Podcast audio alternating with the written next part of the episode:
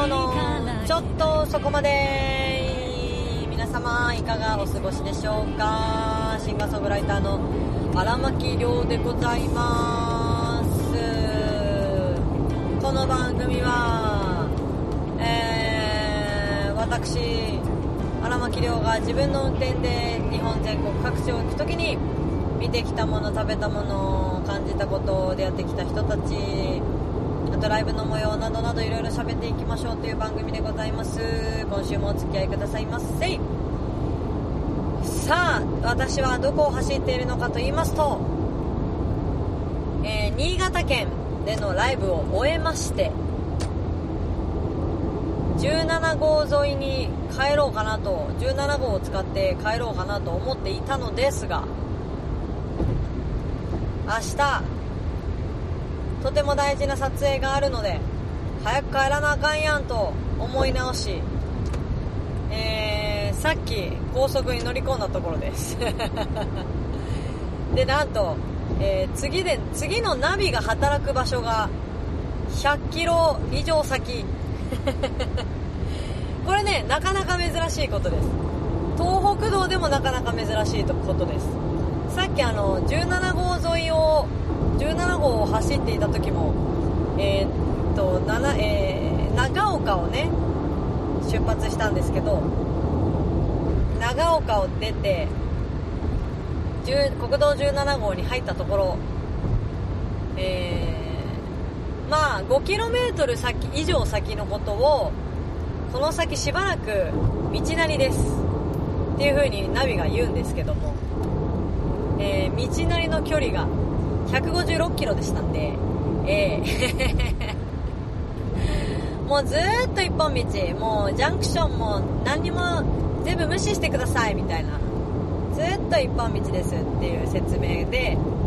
まあしばらくちょっとあのーナビは喋りませんけれども車を走ってますからね。一応到着時刻を知っておきたいのでね。そんなことをしておりますが。えー、8月のライブがこれで、えー、箱でのライブが全て終わりましていよいよオールリクエストワンマンライブに向けて、えー、着実に一日一日を過ごしていこうというところなんです。えーと、この配信がもしかして大阪の直前か後かぐらいのあたりかなと思うのでちょっとねタイムラグはあるんですけれども、えー、どんな事態になったんでしょうかね。もう不安でいっぱいなんですけど今。まあどのライブもねあの実際にお客さんにたくさん来てもらおうっていう風に頑張るライブは何人の人が行くよ行くよって言ってくれてたとしても不安なんですが今回はやっぱりあのいつも通りがいつも通りじゃないのでいつも通りにもいられないという。だから不安なんだけど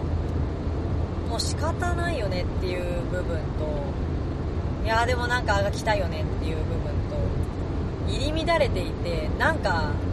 ちょっと変。そしてただいまの気温が分かりました。22度ですって。涼しいですね。どうやらなんか昨日昨日かな？日付まだ変わってないから今日か。東京がどうやら30度いかなかったらしいみたいなことさっきニュースになってましたけどね。まあ今日もね音楽に長岡音楽食堂のあの社長とね店長はまだ別にいるんですけど社長と喋っていてリハ前に本当に衝突しそうになりましたけどあのやっぱり何て言うんですかね一つの物事に対しての考え方っていうのは本当に何通りも考え方があるのであまりこう頭ごなしにこの人ダメだとは言ってほしくないなっていうのは正直ありますね。まあ今回はコロナウイルスに関してだったんですけれどもまあ、いくつもあるわけですよ。考え方や噂や何やらがね。でその中で何を信じるかっていうのをそしてどう生きていくかっていうのを自分自身で決めていけたらいいなと思うんですよ、えー専門家じゃないんでね。専門家の人たちが知っていることをこううまいことこちらに噛み砕いてくれる人がいたとしてもそれが本当に真実かなんていうのはネットやテレビじゃ分かんなくて、まあ、そういうような話をしたんですよ。だからあんまりこう噂にもね左右されちゃダメだし。でかといってじゃあ何信じたらいいのか分かんないしね。まあでもちゃんとあのその後いろんな話を話を重ねまして社長と喧嘩せずに 済んだんですけどね。いやなんかこの人はダメだなって言われるのはやっぱ良くないですよ。自分の意見と違うからってね。ああそうだね。あなたはそういう風な意見を持ってるんですね。でも私はこう思いますけどね平行線なんでこのこれぐらいにしておきましょうかぐらいな感じがいいですよね。もうちょっと楽しい別の話しましょうよみたいな感じがいいですよね。なんでそう思っているのかっていう理由とかをその聞くぐらい時間をたっぷり取れるんだったらやっぱねそういう話はしていいと思いますけどね。まあおかげであのー、社長がね本当に荒牧の音楽を愛してくれていてえー、もっと密接に関わっていきましょうよって言ってくれていて。で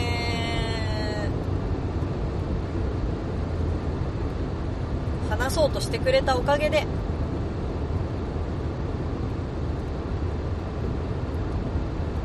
ですねやっぱ社長の方が大人ですね。本当に私はもうどうしてくれようかと思ってたんですけど。話やっぱ話し合いが大事。何事においても話し合う。でそれぞれ意見が違っても否定しないで何かどこかで折り合いをつけていく。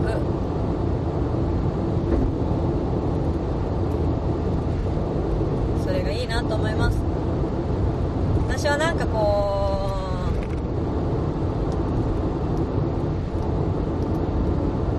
うまだまだ子供なんでねついつい否定されたり諦められたり諦めてくれたらいいのかそれで。なんだろうな。否定されるのがいやよく知りもしないでそんなこと言うてくれるなよっていう気持ちになっちゃったりするんでね。そこら辺うまいことこうシュッシュッとかわせるようになれたらねもうちょっと楽に生きられるのになとは思うんですけどね。うー首が出ちゃったわなんかあのー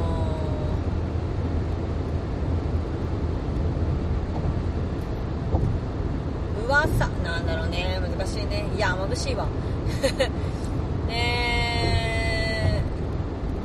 ー、東京から長岡までと東京から郡山までの距離感が大体一緒なんですよね。でただなんでしょうね。関越って確か高速道路の中で一番古いんでしたっけね。あのー、多分ねその中でもにあれ透明だっけ？透明が最初なんだっけ？なんか作りが古いのかわかんないんですけどつい数日前に東北道を通っていたから余計にそう思ったのかわかんないんですけど結構ね、まあ、新潟方面の方まで来るとそうでもないのか。まだ関東近辺、えーと、群馬よ群馬より手前埼玉より南側かな。結構ね走りづらいんですよね。なんだろう。なんかガタガタしてるっていうかガタが来ているのか分かりませんが。なんとなく走りづらくって。で東名を走った後に東北道すぐ行ったんですよね。つい数日前のことですけども。そうするとその2つの違いもよく分かって。あの初めてじゃないと思うんだけど2回目か初めてぐらいなんですけどこの間と、えーと、大阪から東京に帰ってくる間を1回も休憩入れずに給油もせずに走ってみたんですよ。どこまで行けるのか。もちろんあの、ね、残量を見つつですよ。そんな無謀なことはしない。今もちょっと見ようかな。半分ぐらいありますね、えー、走ってみたところですぐ給油したところ、えー、30リッターでどうやら走れそうだ。500約500キロぐらいを30リッターで走ったわけですよ。であなんか意外と走れるな思ったな燃費良かったのかなって思ったんですけどその後、えーと、東北道行ってなんとなくこれはまだねあのー、ガソリンの量は測ってないんですけどなんとなく体感的に減りが早く感じたんですよね。冷房使ったのもそんなに一部ぐらいなので、えー、そんなにそれで何かを、えーと、ガソリンを消費してるとも思えないのであれ？と思っていたらもしかしてですけどもこの高低差が結構あるのが意外とあったのが東北道。そして関越もね結構高低差あります。もう群馬県の北側からずっと登って湯沢ぐらいで下っていく感じ。だから今湯沢の手前なんで結構登ってる感じがありますね。で速度を保とうと思うとやっぱりそれなりにエンジンを吹かさなきゃいけないしエンジン、えー、なんだ、えー、エンジンの負荷し、なんだ、回転数を一定にしようと思うと、今度は速度が落ちるわけですよ。で、これをやると、上り坂の時ね、これをやると、まあ、車の量が多ければ渋滞になってしまうわけでして、いや私のポッドキャストって面白いのかな？原点にふと立ち返るみたいな。しかも何回目だろう今。もう分かんなくなっちゃった。まだ200回超えてないよね。あのー、何の話だっけ？坂道の話だよ。渋滞に気をつけようと思うとエンジンを余計に吹かさなきゃいけないんですけど、まあ、もちろん今は深夜走っているので全然車前後にいなくてですね走り心地最高なんですけど、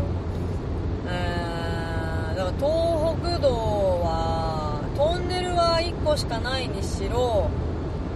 結構えっとね最高到達点っていうのがあるんですよ。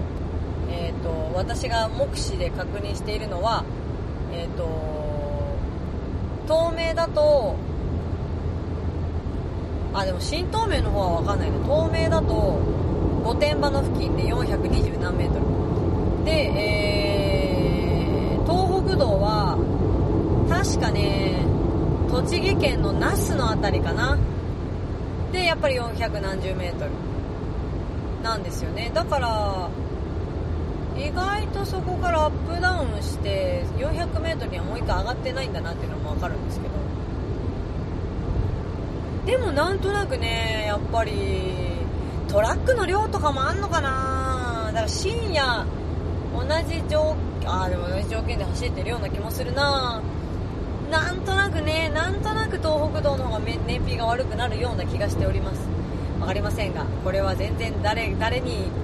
ね誰かが測ってくれないと分かんないんですけど。はい。いやー何の話になったんでしょうか。というわけで。えー、ここでね1曲聴いていただきたいんですけれどもえー、大変久しぶりにかけます。なんでこれを選んだのかって言われたらさっきまで全然思いつかなくってで今度あもう皆さんは手に取ってる方もいらっしゃいますかね。9月の5日ですねリリースいたします。えっ、ー、とアコフル。ねアコフルのことを思い出すとやっぱり先にこっちが思い浮かばれるわけですね。ボイスフル。ピースサイドより荒牧亮で鍵。今はまだ何も知らない僕だけどいつか震えていたあの時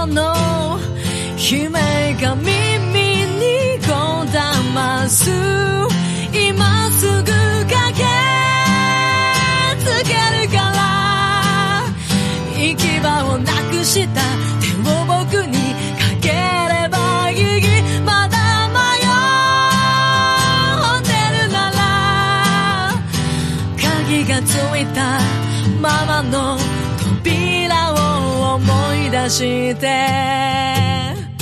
カゴのはい、お聴きいただきましたのは荒牧亮カラフルじゃないやボイスフルよりボイスフルピースサイドより鍵でした。今回は、えー、と9月に出したやつかな出したやつはアコフルは、えー、とボイスフルよりも楽器だったりちゃんとアレンジされていたり、えーしておりまして、えーそのため同じアコースティックアルバムではあるんですが、えー、とタイトルをボイスフルではなくアコフルにしました。でまた、えー、とこのアコースティックアルバムは出したいなともう次のこと考えてるんですけど思っていまして。でそれがえっ、とまあアコフルのボリューム2になるのかボイスフルの何サイドになるのかは分かりませんが、え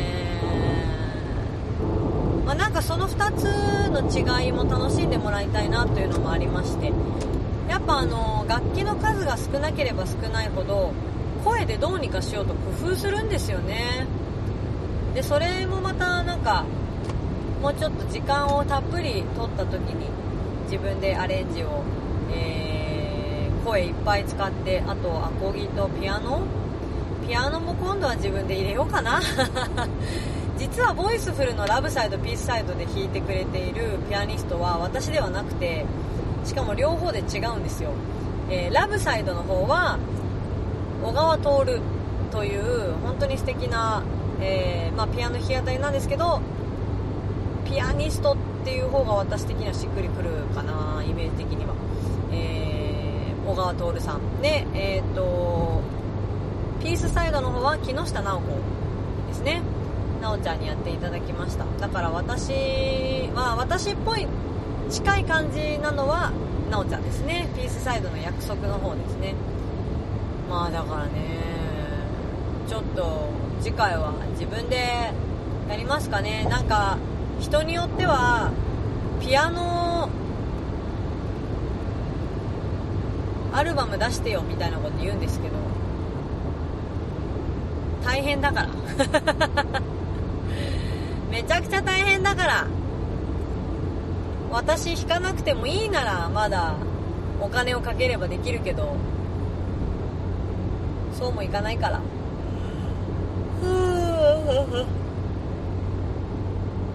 もうでも何何が嬉しいってその今ね数少ない箱でのライブをねさせてもらっていてで同時に配信もさせてもらったりしていてでもうそれもねあの箱側がいいですよって言ってくれたものだけを配信しているんですけどあとは企画者ね。えーで会場にいる方にもともとのねお客様たちが会いに来てくれたりするんですけどなんか新規のお客さんになかなか出会えなかったりあとはそうですね。まあ、物販を買ってもらったりっていうことがなかなかできない中で、えーまあ、ネットを通じてでもこう本当に会いに来てくれた方とかが物販をね買っていただけたりすると本当に励みになるしなんかまたいいもの作ろうって思うしなんかちょっと半ばこう無理やりではないけどその、まあ、感染予防に努めながらも普通の生活を送るっていう風に思って今はいるのでそあ20度だって涼しい、えーやっぱその中でその皆さんもなんか今までと同じように物販を買っていっていただけるっていうのは本当に嬉しいんですよね。本当ありがたいです。で私の場合はもうそのアルバイトしてないもので、まあ、ちょっとしなきゃいけないような感じになってきましたけどえっ、とやっぱ物販だったりそのギャランティーだったりとかっていうのが本当に命綱ではあるんですがでもただそれだけのためにグッズとか CD とかを作っているんじゃなくってなんかこういう風にお客さんに楽しんでほしいなっていうもの楽しんでもらえたらいいなっていういいものを作りたいって思うのでそれを手に取ってもらえてでそのアルバムの感想とかをねその物販の時にちょっと話をあの前回買った CD、まあ、今日もそうだったんですけど前回買った CD が何枚かあってその中で、えー、と全部聞いてその中でもこれが一番好きでしたっていう風に会話をしてくれたりとかして。やっぱすごい嬉しいんですよ本当に。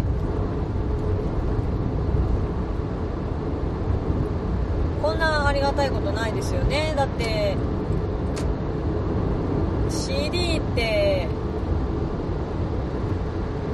本当に何度も聴くから 発売する頃にはもう完全に聴き飽きてるんですけどミュージシャンって。でもその何度も何度も何度も聞いてああでもないこうでもないって言ったものをみんなが喜んで聞いてくれてでなんしかもね私の知らないところで何度も聞いてくれたりとかしてたまにストリーミングの配信してるやつをリツイートしてくれてる人とかもあツイート化してくれてる人もいるし本当にあのそういう人たちはありがたいですよね。そのフィードバックあ聞いてくれたんだっていう私へのフィードバックになるというか本当に嬉しいしじゃあもっと喜んでもらえるもの作れるといいなって思うし。で、まあ、この頃にはもう録音全部終わってるか終わってるね。えっ、と次の10月に出す EP ですね。5曲入りの CD をまあ、クレイジービーストたちと一緒に作るんですけど絶対に面白いっていうかその4人ならではの、まあ、今回ちょっとピアノにも入ってもらうんですけど、えー1曲だけ入ってもらうんですけど4人ならではのバンドサウンドというかサポートミュージシャンたちだけどバンドっぽさが出るというかそういうのがギュッとこう凝縮できたらやっぱりみんなに楽しんでもらえるんじゃないかなっていうのを思いながら曲を選んだりとかもするし今回すごい面白いことになったから早くあもう言っていいのかな？まあ言っていいんですけど事務所別にあるわけじゃないから、まあ、10月入ってから曲に関しては全貌をお披露目になるかなと思います。あの入校してから。入校しないと不安で言えない。はいなのでもう少しだけ待っといてください。10月の作品も、えー素晴らしいものになりますのでぜひ現地で、えー手に取ってもらえたら嬉しいなと思っております。よろしくお願いしますね。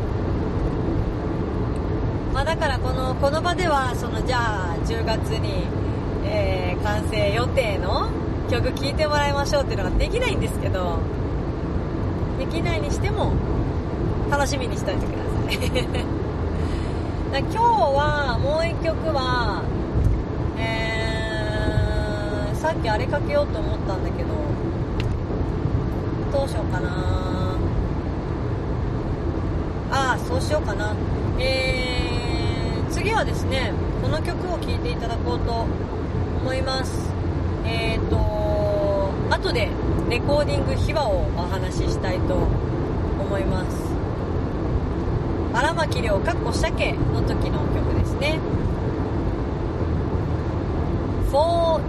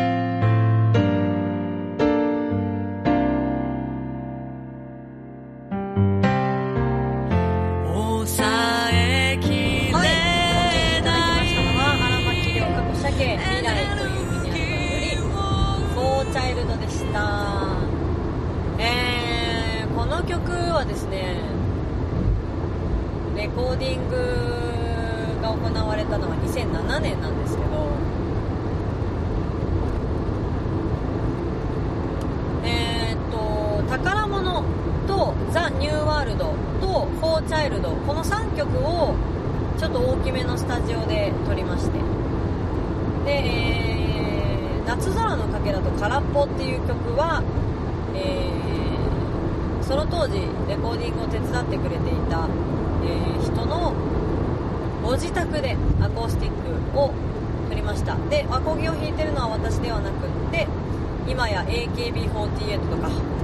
えーもう弾いてるのかな。過去弾いてたのかな、えーあとは田村ゆかりさんとか声優さんのギターも担当している、えー、と堀崎翔っていうねもう私の日本で3人こう日本で？世界？日本で？忘れちゃった。あれ？3人？もう何人かいいや。まあ大好きなギタリストのうちの1人なんですけど、えー彼が弾いてくれておりまして。まあバッキングはせめて彼にちょっとでも近づけられたらいいなと思って心がけてたりしますが。まあ私あの単音弾きがね下手っぴーなので。できないんですけどフォーチャイルドですね。フォーチャイルドの、えーレコーディングはですね実はしか撮ってないんですよ。これはピアノも歌も含めて。でえっ、と歌に至っては仮のつもりで仮歌のつもりで歌いました。が本気で歌わないといい演奏って引き出せないので、えーもちろんマイクに向かって本気で歌ったんですけれども要はリハーサル。荒牧にとっては、えーそれが本ちゃんで使われると思っていないテイクなんですよ。歌った時は。歌歌い始めた時はかな。で歌ってる時にめちゃくちゃいいピアノじゃんって思ってこれはもうこのテイク決まりだなってその当時なりに思っていて。ほいで歌い終わった時にすごく良かったよねってみんなで私も含めてなりまして。で当然これはもう本当にぶつ切りもしたくないしどっかこう弾き直して修正とかしてほしくないし全然ミスタッチがなかったのでそのまま使ったんですよ。だから奇跡のテイクなんじゃないかなと。美空ひばりですよ。ままるで。美空ひばりさんのようなことを当時できたと。できたって言っていいのか分かんないけどね。計算して歌ってたわけじゃないからね。でも本当にあのー、やっぱ正直言えばライブと同じように一発勝負。もしくはえっ、ー、とまあ一発っていうことはほぼないのでやっぱりその頭から終わりまで一度に歌ったもの流れも含めて、えー、が、まあ、理想的だなと思うんです。けど実際は、えー、結構そのここからここまではこの何テイク目を使い使ってここからここまでは何テイク目を使ってみたいなことを、えー、やっていたりするんですね。でそれはなんでそのたそういうことをしているのかっていうと私的にはやっぱり何度も繰り返し聞いてもらいやすいもの。まあ、整ったっていう言い方でいいのかわかんないけど、まあ、なるべく聞きやすいものって言ったらいいのかな。ライブバージョンが聞きにくいとかではなくってね、まあ、なんかよりいいものを作りたいという気持ちが強いんですよね。だからそういうことをするんですけど、まあ、できればしたくない。でこのフォーチャイルドのような感じで毎回できたらいいのにと思うんですけどやっぱね人間なんでミスも起きますわね。でその中でエジちゃんっていうもう本当にドリカムでも弾いてたかな。だけでなく今はお母さんになりましたけれども、えー、エジちゃんっていう素敵なピアニストの方がえー、弾いてくれまして本当にミスタッチがないしかも本当に素敵なピアノで撮れたのはありがたかったな。そんな、えー、収録やレコーディング秘話でした。皆さんこれを聞いてどう思ったかな。えぶつ切りなんですかって思ったかな。そこまでさらさなくてもいいよね。あとはもう今機械を使ってその音痴を直せちゃったりするのでなるべくそういう作業はしたくないなとも思うんでまあほとんどほとんどしてないんですけどしてるのもあります。はい。もうそこは正直に言いますが。それもやっぱりよりいいものというか聞きやすいようにかな。まあ、なんか雰囲気が全体的にいい場合はちょっとぐらい外れててもこれはもう愛嬌だっていうか味だっつって。やっぱ機械がね歌ってるわけじゃないんでそういうちょっとその不安定な部分っていうのが人間らしさにつながってんじゃないかなとも思うので。まあなるべく直したくないんですよね。ピッチとかね。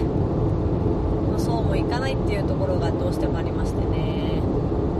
はい。なんとも複雑な心境でございます。毎回。えー、そんなところですかね。一体本当にだ9月に発売するものに関しては1箇所もそういうなんだぶつ切りあぶつ切り？そんなにしてないか。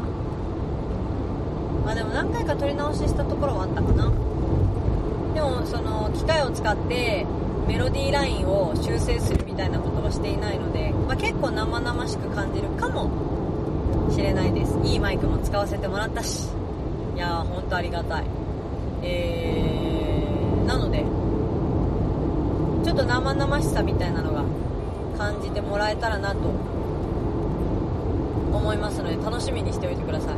その10月後の10月に出るのはどんだけいじるのかな。できればいじいじってほしくないから。まあもうちょっと頑張ります。精進します。ところでエンディングに参りたいと思いますけれどもえー、荒牧亮のちょっとそこまででは皆様からのメールを募集しております。今警察がいるのかと思った。焦った。ふうえー、メールはアドレスはラジオアットマークりょうあらまき .com RADIO アットマークりょうあらまき .com です。えー、皆様の間近に起こったこんなハプニングそれからふつおた悩み相談。えー、あと何？感想ですね。大事なやつ、えー、感想などなどお待ちしております。中身、えー、とメールの中身はもちろん全部読むんですがこのようにポッドキャストでは運転しておりますので、えー、読み上げることはいたしません。荒牧に向かってなんか、えー、なんかストレス発散でも何でもいいですよ。多分誰にも言えないけど匿名でだったら言えるみたいなこととかもね、えー、よかったら私に投げていただいても構いませんのでぜひよかったらお願いいたします。なんだなんだあのハザード。なになに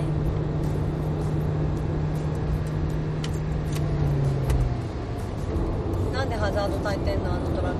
何かあったの？それとも単純に遅いよ私の合図。あライトがつかないのかな？しいわねあービットお後ろのライトがつかなくなっちゃったのかな。ランプ交換してください。よろしくお願いします。恐ろしいので。はーい。あびっくりした。えー、なんだっけ。はいメール募集しております。えー、っと なんだっけ。あもうちょっとびっくりしすぎてなんだか忘れちゃった。え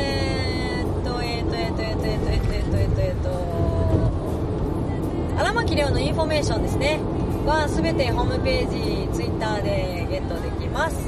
ツイッターが最新の報告になるかなと思います。詳細は意外とブログに載っております。えー、荒牧亮で検索していただきますとホームページツイッターインスタは今1万人フォロワー目指して頑張っております、えー、ぜひ検索してみてください。YouTube にも動画いっぱい上がってますので充実していますがまあいろいろ検索はしにくいです。ぜひ荒牧亮で探してみてください。草冠の洗いに牧場の巻カタカナで亮です。荒ぶる巻き場と覚えてください。よろしくお願いします。そんなところでしょうかね。えー、10月の18日日曜日。この日は名古屋新栄ハートランドにてクレイジービーストたちと一緒にバンドでワンマンライブを行います。ぜひともお越しいただきたいところではございますが何しろ予断を許さない状態なのかなと思いますので、えー、こちらも有料配信はいたします。のでぜひ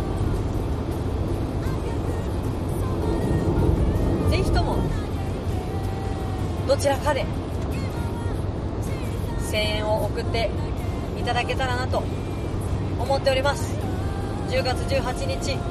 何卒よろしくお願い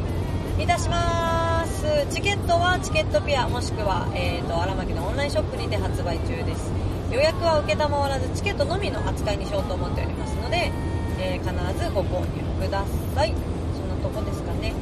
では、えー、あと何キロ？あと143キロですって。ちょっとそこまで。行ってきます。もう眠いよ。今日もお聴きいただきましてありがとうございました。また来週お会いしましょう。またねありがとね荒牧亮でした。